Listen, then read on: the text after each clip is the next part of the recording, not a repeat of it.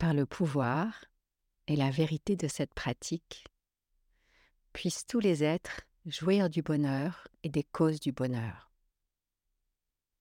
Puissent-ils être libres de la souffrance et des causes de la souffrance? Puissent-ils ne jamais être séparés du grand bonheur dénué de souffrance? Puissent-ils demeurer dans la grande équanimité? Qui est libre de tout attachement et de toute aversion.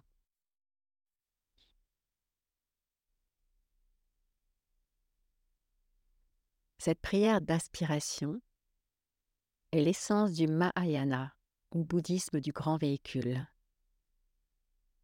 Elle introduit ces quatre qualités l'amour, la compassion, la joie et l'équanimité ou équité incommensurable. Mais que veut dire incommensurable? Non mesurable, innombrable, qui ne peut être quantifié, sous-entendu, si vaste qu'il est impossible de le mesurer. Cette prière d'aspiration est utilisée au début de chaque pratique, de chaque méditation, de chaque rituel, pour rappeler l'intention altruiste du Mahayana, Maha pour grand, Yana pour véhicule ou chemin, qui est d'atteindre l'éveil pour le bien de tous les êtres, et pas seulement pour notre intérêt personnel. Spontanément, cela peut sembler irréaliste, impressionnant ou trop ambitieux, mais cela relève pourtant de la pure logique.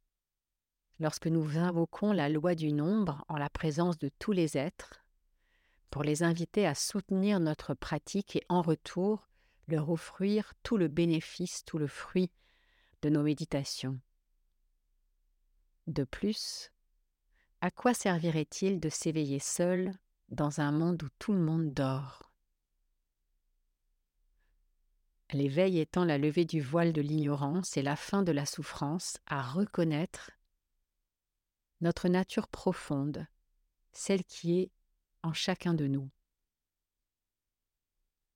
À ce sujet, je tiens à préciser que l'éveil n'est pas présenté comme étant réservé à une élite, ou le fruit d'une vie d'études et de pratiques assidue réservée aux seuls ermites, ni en lien avec des qualités morales ou des valeurs sociétales, ou n'importe quoi d'autre de circonstanciel, car nous avons tous et toutes cette nature profonde, d'amour, de compassion, de joie et d'équanimité incommensurable. Elle est en nous.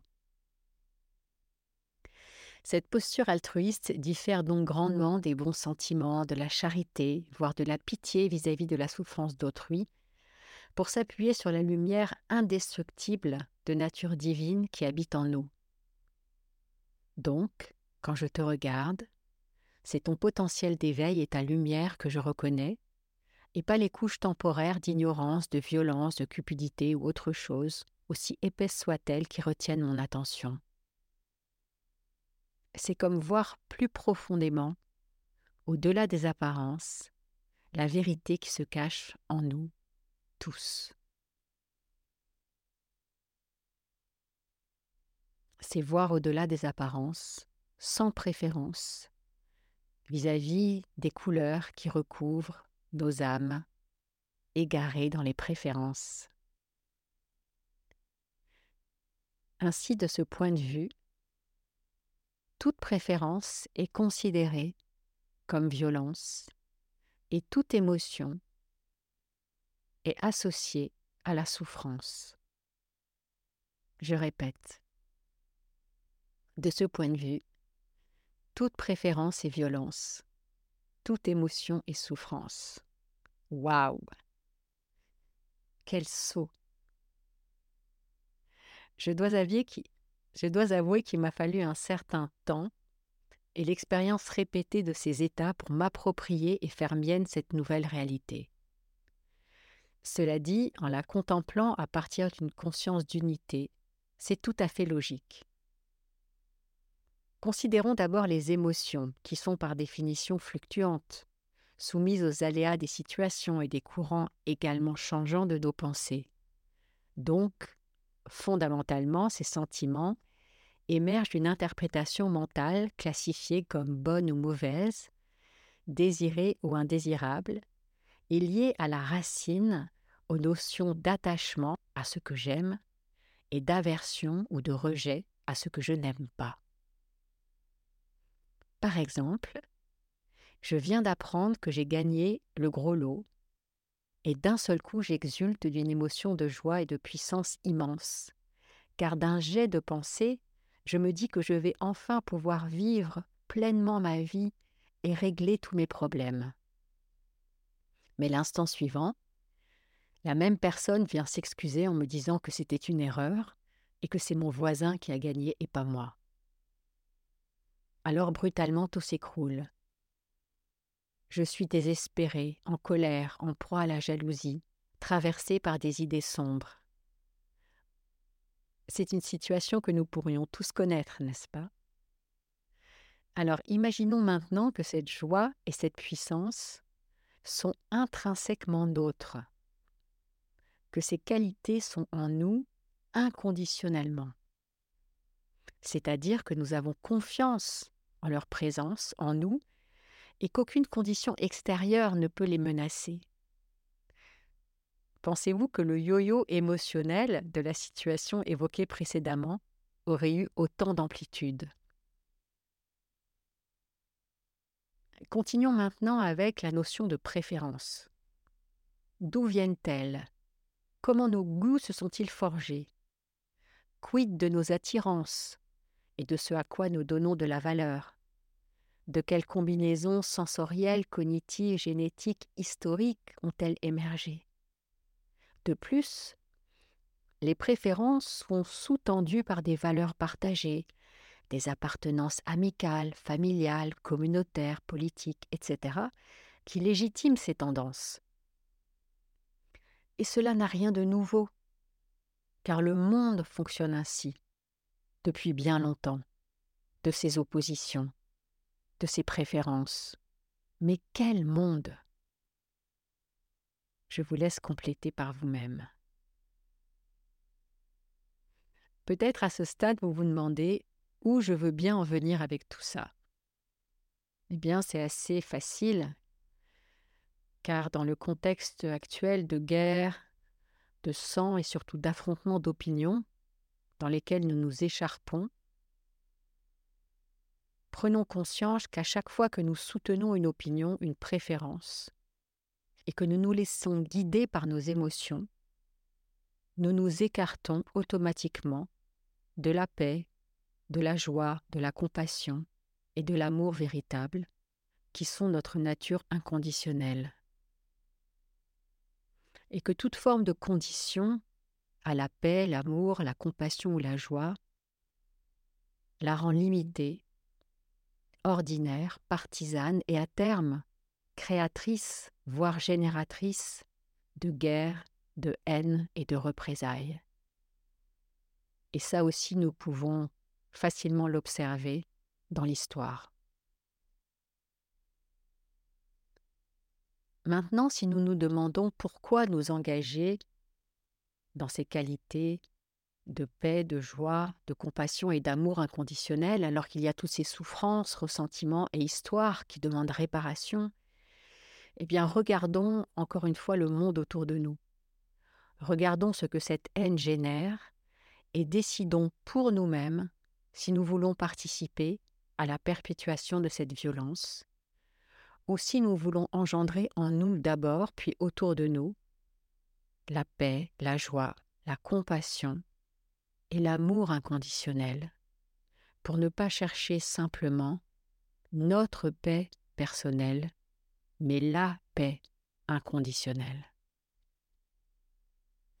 Sachant que par définition une préférence rejette avec plus ou moins de force son opposé, toute préférence contribue à la dualité, contrairement à l'unité qui est l'union des opposés, et que l'on pourrait aussi qualifier de paix. Cela nous amène à la réalisation que les qualités de paix, joie, amour et compassion véritables ne sont ni des émotions changeantes, ni des préférences subjectives, car elles ne sont pas soumises à des conditions extérieures, elles sont sans condition. Comme l'a écrit Christiane Singer dans Dernier fragment d'un long voyage, je cite Ce qui est bouleversant, c'est que quand tout est détruit, il n'y a pas la mort et le vide, comme on le croirait. Pas du tout, je vous le jure.